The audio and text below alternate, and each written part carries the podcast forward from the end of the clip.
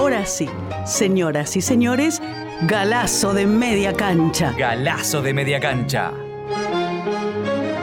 El programa de Norberto Galazo Y Fabián Medler. en Caput. En Caput. Estamos en Radio Caput, estás escuchando Galazo de Media Cancha. Estamos conversando con el maestro Norberto Galazo y hoy vamos a hablar de un dirigente sindical que tuvo una, una actuación destacada, que marcó una huella en la lucha de la clase obrera argentina y que sin embargo es prácticamente desconocido, incluso dentro del propio movimiento obrero.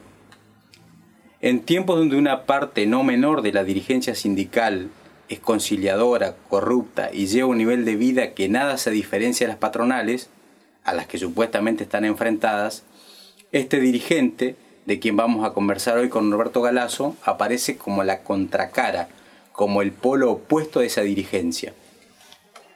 Abelino Fernández, de él vamos a hablar, tuvo una vida sencilla y honesta de extremo a extremo, al punto que trabajó después de haberse jubilado, cosa inusual en un dirigente, en alguien que administró poder. Eh, imagínense ustedes los, los oyentes que dentro de un tiempo van a comer una milanesa a un restaurante y los atiende Luis Barrio Nuevo en persona, ya jubilado. Difícil, ¿no? Bueno, este hombre siguió trabajando después de los 70 años, eh, eh, edad en que se jubiló. Como dirigente sindical jamás claudicó, fue combativo y muy duro e intransigente en la defensa de los derechos de sus compañeros y en el fortalecimiento de las instituciones sindicales. También actuó en política, en el peronismo, y caído este, combatió a la dictadura aramburista poniendo caños y organizando a los trabajadores en la resistencia. Y como corresponde en estos casos, murió pobre. ¿Cómo estás, Norberto? ¿Qué tal? ¿Cómo andas vos? ¿Todo bien? Bueno, ¿nos podés contar vos quién, quién fue Abelino Fernández, en qué gremio actuó y bueno, y cuál fue su lucha? Bueno, como vos dijiste, es el caso de un hombre que fue un obrero prácticamente desde los casi 20 años hasta su muerte, trabajando siempre como obrero, viviendo como obrero, pensando como obrero. Él trabajó primero en una fábrica textil, un poco de tiempo, después pasó a la fábrica Volcán, que fue casi la gran fábrica de electrodomésticos, especialmente cocinas Volcán, que eran Claro. las más famosas en el año 40.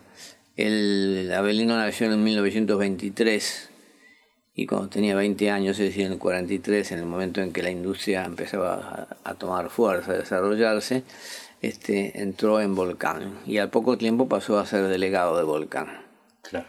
y fue gremialista en- en- allí en Volcán hasta producirse el golpe de 55 en el cual este, son intervenidos los sindicatos y eh, cuando los obreros este, se dan cuenta del tremendo cambio que se está produciendo por parte de la política general del país, ¿no? Sí. se acaban los precios máximos, como siempre. Sí, Este, perjudicando a los trabajadores. todas estas cosas que ocurren cuando las clases conservadoras toman el poder, este, jugó un papel muy importante en una huelga Sí. contra la, la libertadura, este, ya Aramburu en el poder, que fue una huelga de 40 días en aquel tiempo. Ah, Una cosa muy, muy fuerte, muy... A pesar de que fue el gobierno de, de Aramburu, como todos recordamos, fusiló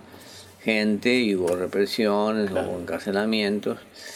Este, y bueno, em, prácticamente dirigió el sindicato hasta que en el 58, eh, ya Frondizi presidente, se abre una apertura para elecciones en los sindicatos. Sí. En ese caso, con una gran humildad y una gran generosidad, este, Abelino se hace a un lado para dar paso a Bandor.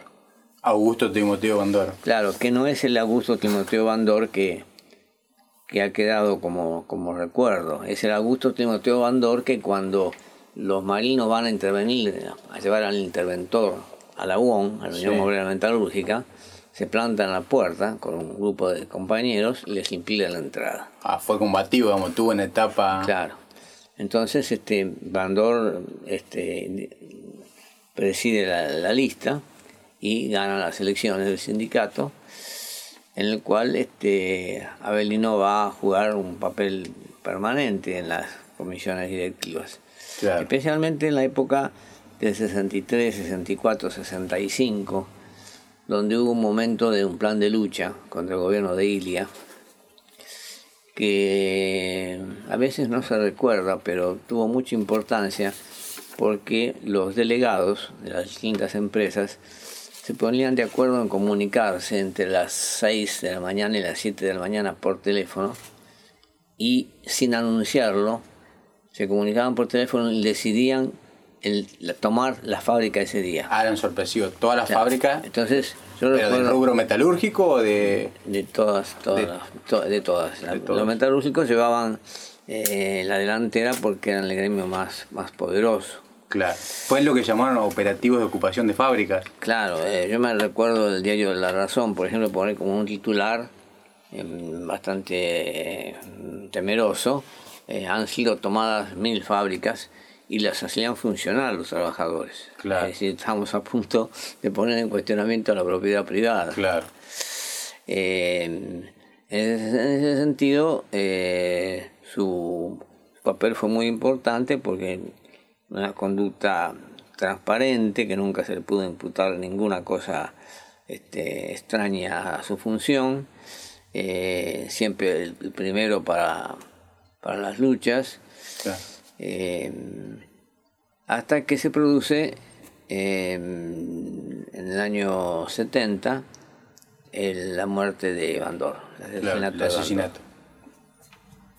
Producido el asesinato de Bandor, en el gremio quedaban como dos figuras de cierta importancia, Abelino Fernández y Lorenzo Miguel. Claro.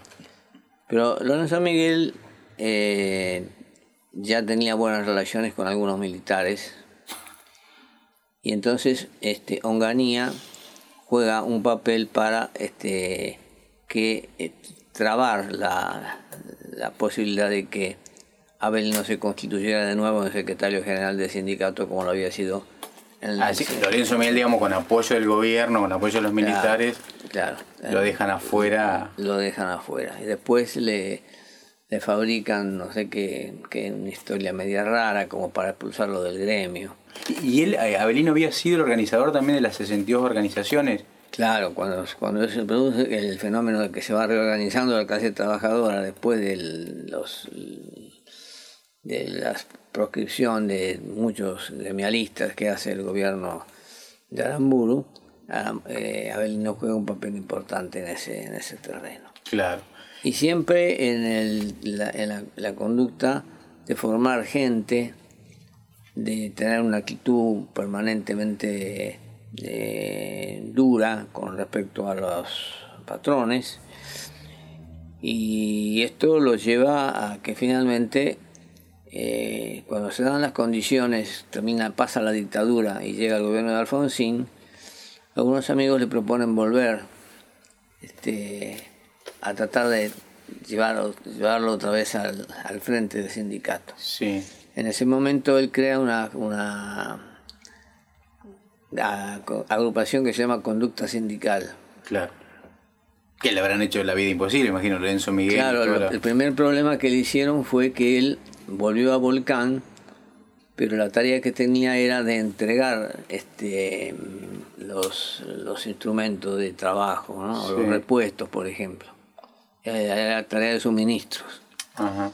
Entonces, el argumento que ellos esgrimen ante el Ministerio de Trabajo es que en realidad él corresponde a SINRA, que es otro sindicato. De supervisorio, de, digamos, Claro. de mayor jerarquía de que supervisores, con lo cual lo sacarían del sindicato. otra trapisonda más contra. No logran hacerlo este, por un tiempo.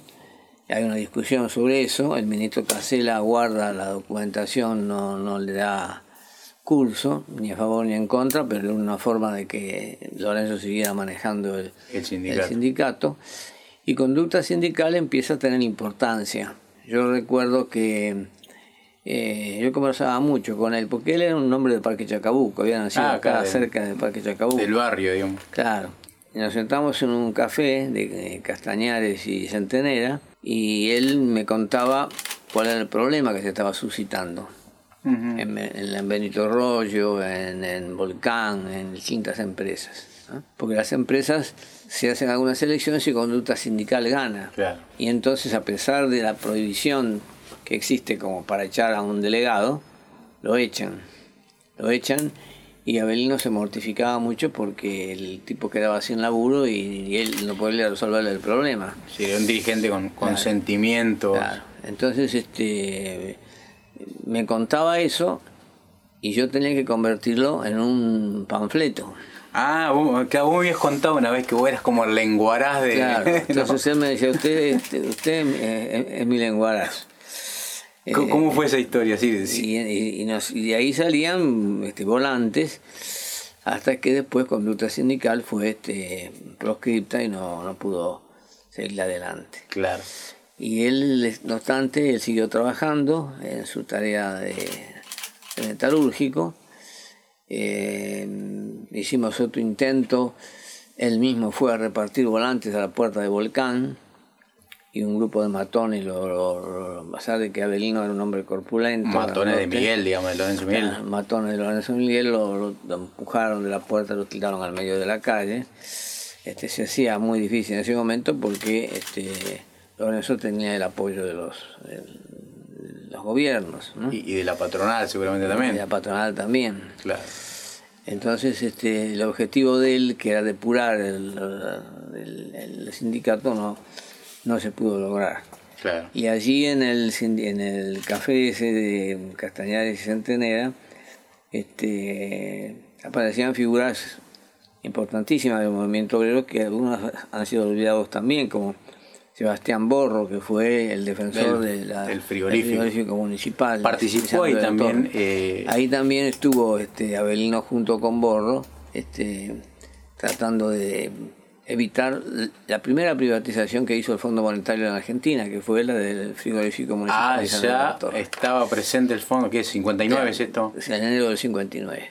Frondizi hizo, es decir, el gobierno de Aramburu hizo el ingreso al Fondo Monetario en el 57, porque Perón no quiso ingresar al Fondo Monetario. claro, había resistido. Y en el 58, este Frondizi hace el primer acuerdo, el acuerdo de estabilidad y desarrollo. Y en ese acuerdo estaría como cláusula la privatización Y de... estaban en el- inicio de las privatizaciones que después se dieron también en los ferrocarriles. Claro. Con el plan Larkin, que fue un plan que eliminó también líneas.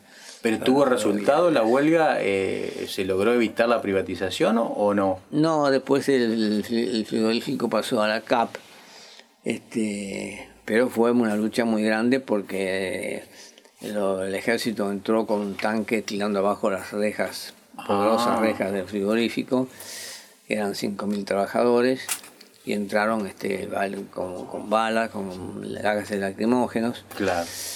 Eh, y él siguió siempre fiel a esa... Y Abelino, digo, pese a que no era su gremio, porque este era el gremio de la carne. ¿no es Claro, pero apoyaba- Eh, apo- es decir, había cierta, o había mucha solidaridad Claro, sindical en esa época. Claro, con figuras como Sebastián Borro, como Armando Cabo, que fue otra figura importante. Y ellos incluso en el año 60, 61, la UON arma un, un intento subversivo contra el gobierno de Frondizi, Ah, porque ¿cómo fue eso? considera que el gobierno de Frondizi ha traicionado, con, con lo cual es cierto, las banderas especialmente del petróleo, que él Claro. había sido el autor de Petróleo y Política. Claro. Entonces uno de los hombres del ejército, el general Iñiguez, que ese hombre de, de Perón, que estaba dado de baja, intenta desde Rosario este, un levantamiento. ¿Qué, qué año? ¿59? 60, 60, 61. 60 centímetros. Y, y bueno, allí tiene prácticamente la UON lo financia todo el movimiento. Cla- ah, y Cabo se constituye casi en el, el secretario de, de Iñiguez este, eh, y Abelino apoya también ese, esa lucha. que después la, la- eh, se frustró el golpe. Sí, eh, el golpe, digamos, el golpe fue sofocado porque el resto del ejército no, no respondió. y, y ahí, como ¿sabes cómo termina Abelino? Si, No, Abelino sigue este, digamos, digamos, luchando gremialmente en los convenios, eh, tratando de formar gente, tratando de jugar con el llamado grupo de la resistencia, que eran Soledad Ferrara, por ejemplo, este, Cabo, Avelino, Borro, todos los hombres que en el 55 no habían tenido ninguna complacencia con el gobierno de Lonardi y Rojas, sino que se habían mantenido firmes en la posición. Claro.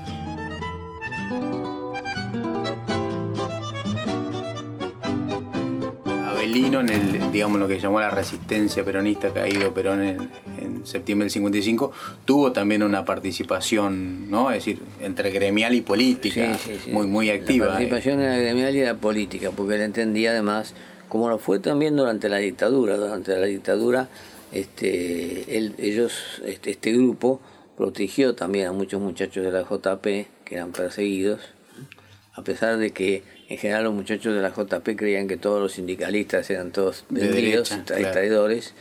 Este, no era así. En el caso de, de Avelino, este, tuvo en su casa gente este, para, para protegerla. ¿no? Claro. Y después llegó el momento eh, de, la jubilación, le, reclamaron la jubilación porque tenía los, los años para jubilarse, el patrón entonces exige por telegrama este que se jubile, y consiguió a través de un amigo entrar en California Universal.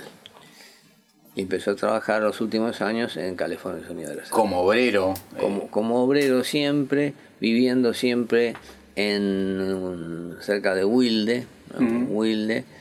En Wilde había un barrio de la carne donde el, hermano de Avelino, con una cuota mensuales, había comprado una especie de, casita, de esas casitas para obreros en barrios obreros, completamente humildes. Este, y allí se fue este, a vivir y se venía de allí hasta California Universal todos los días, aun cuando ya había pasado este, los 70. Claro, trabajar hasta los 70, digamos, que qué ejemplo de, gremialista, ¿no? Con, una, con una conducta, en, su forma de ser, en el, respeto que él tenía por determinadas personas, en la necesidad de que él quería este, depurar el, el, peronismo y algunos tránsfugas que, que había en aquel tiempo. Que, y que siguió, habiendo. Norberto. Después, y muere en el año 2004, este, para colmo poco antes de, de morir este, le hacen un asalto, lo golpean en un asalto ya bastante mayor y después ya no tiene, ya tiene una decadencia física muy, muy grande, pero en, el gremio, a mí me ocurre hoy, en esta época me ocurre de ir a, la peluquería de acá a la vuelta y encontrarme con algunos compañeros de Volcán. Compañeros de él que lo recuerdan. Claro, claro, que no lo recuerdan se acuerda de Avelino, de la época de Avelino.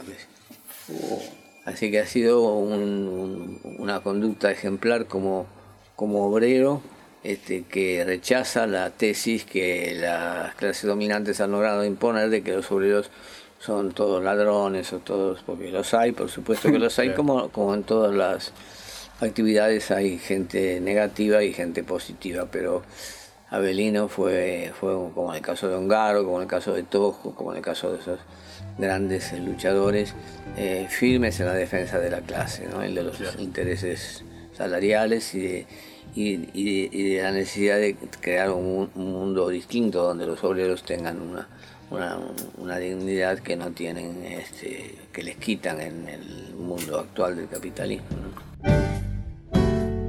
Galazo de media cancha el programa de Norberto Galazo y Fabián Medler. En Caput. Estamos conversando con Norberto Galazo por Radio Caput. Esto es Galazo de Media Cancha y estamos hablando eh, sobre Abelino Fernández. Eh, ahí en el café ese que te juntabas, Norberto, eh, bueno, vos lo pudiste tratar, ¿cómo era él, digamos, personalmente? ¿Era afable, era un tipo duro, era un tipo macanudo, era un tipo que tenía humor? Eh, digamos, ¿cómo era su perfil, su carácter, su perfil psicológico? Sí, era un, tipo este, muy, cuando uno ya tenía confianza con él, un tipo muy, muy solidario, este, muy de apoyar todas las causas donde la justicia estuviera este, cuestionada. Eh, con respecto a mí, recuerdo todavía que en el, en el contestador automático, a veces me llamaba y yo no estaba, y volvía a la noche y encontraba eh, con, un, con, un, gran respeto, nada más que porque yo era un tipo del mundo del intelecto que estaba de acuerdo con los obreros, cosa que él consideraba que no era lo común. claro. Entonces decía, licenciado, usted tendrá licenciado. Me acuerdo del chavo porque después se hizo popular eso de licenciado. Licenciado, usted tendrá algún tiempo, yo le molesto si mañana voy para que quiero conversar algunas cosas. Porque él quería este, enriquecer o fortalecer su posición con aquellos que veía que estaban dispuestos a jugarse por la misma causa de él y que él reconocía una trayectoria este, intelectual, pero no del intelecto de la clase dominante, sino del, campo popular, ¿no? Claro, él, le llamaba, digamos, la atención. Y, era un tipo formado, era, era, era de leer, era, tenía... Sí, yo creo que era, era, un hombre de lecturas. No, no sé muy bien hasta, hasta dónde, pero en determinadas oportunidades que hubo que redactar algunas cosas, él este, se fue formando. Es decir, el caso típico de los autodidactas. Claro. Es decir, en el fragor de la lucha. Claro, que no sé si habrá, eh, habrá hecho la primaria nada más, pero que en la, frente a las necesidades él este, se interiorizaba del código de trabajo y de, todas, mm. de todas estas cosas. Claro. Norberto, y vos que el último tiempo transitaste también, por, diste un montón de charlas y tuviste este, actividades de formación en, distintos sindicatos y, en la UOM. ¿Hay, ¿Hay alguna placa, algún salón, alguna estatua, algo que lo recuerde a Belino o no? No, que yo recuerde no, que yo tenga conocimiento no. Claro, pero digo, es doblemente grave, ¿no? Porque una cosa es que lo silencie naturalmente la, la, la oligarquía o la clase dominante y otra cosa que ni los propios compañeros este, en, ese gremio pueden... Y no sé si yo después no fui más nunca por allí, este, eso quedó en manos de Lorenzo, después este, de Rucci, eh, con más o con menos, este, yo no tenía nada que ver con eso.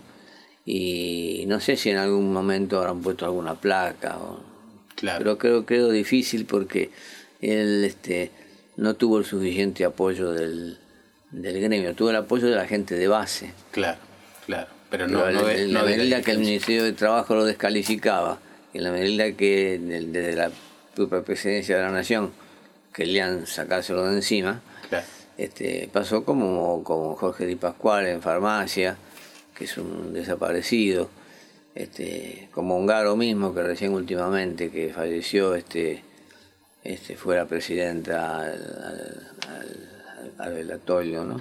Pero no es, no es lo común. Claro. Em, perfecto.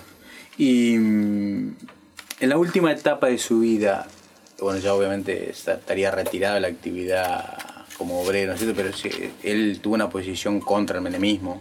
Sí, por supuesto. Él estaba totalmente contra el menemismo, lo consideraba un traidor y y siempre, siempre la última etapa de su vida, decís vos, fue la última etapa de su vida siempre siendo obrero. Ah. En California es Universal, porque ahí este, tenía cierto viejo conocimiento de, uno de los miembros del, directorio. Claro. Pero él hacía su trabajo como siempre y se venía desde Wilde hasta la capital y de la capital a Wilde este, en colectivo, todos, los días, este, casi con sus con sus 80 años. Bueno, Alberto, eh, te agradezco como siempre la, conversación, la, claridad, la luz que nos echaste para conocer un poco a, este dirigente gremial. Raro, ¿no? Porque un tipo con tanta coherencia, con un compromiso como Avelino Fernández, yo no sé, quizás hoy existan algunos, pero no, tampoco son, son conocidos. Yo propongo cerrar esta conversación con Norberto Galazo por una estrofa que escribió en homenaje de Abelino Fernández, el historiador y poeta Fermín Chávez, que dice así, celebremos la vida con metales de quien quedó perdido peronista y siempre, siempre caminó la pista de los justos reclamos sindicales. Los esperamos la semana que viene en Radio Caput. Estás escuchando Galazo de Media Cancha. Muchas gracias. Los malditos. Los rebeldes. Los imprescindibles. Todos los lunes a las cuatro y media de la tarde en Caput. Galazo de Media Cancha. El programa de Norberto Galazo en Radio Caput.